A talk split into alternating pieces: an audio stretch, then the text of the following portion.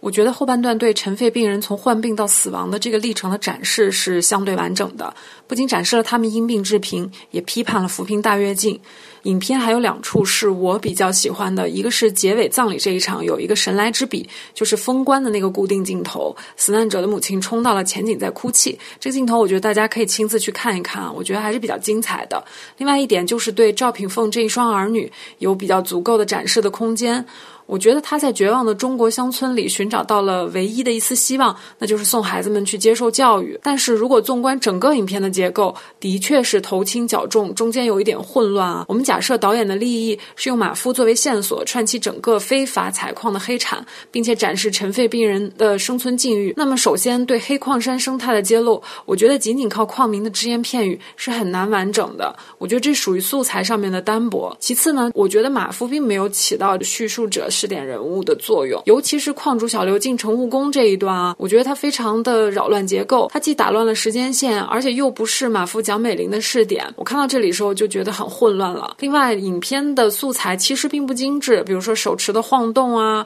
收声的问题啊、曝光的问题，但我觉得这不是构成这个艺术性不足的主要原因。让我比较难以接受的就是叙事和转场都是在靠字幕和黑场来完成的，我觉得这个才是影响它艺术性不高的重。要因素，所以这个纪录片我给他打六分儿。但是我想说另外一个片子，就是我恰巧之前看过蒋能杰导演的剧情片《矮婆》。这个电影是讲乡村留守儿童的，我觉得它就比《矿民马夫尘肺病》的完成度要高。影片的剪辑指导廖庆松，然后配乐是许志远、林强，整体的质感就很接近侯孝贤早期的作品。另外一方面，导演捕捉到了很多非职业演员特别好的真实的状态，就这一点，当时就给我留下了特别深刻的印象。我觉得他太懂那些人的那个状态，和太懂那些孩子的那个状态了。尤其里面也有一个沉默隐忍的乡村小。女孩，她也特别像赵品凤的女儿。我能能从《矮婆》这个电影里面感受到，这个导演对中国乡村的问题是发自内心关注的，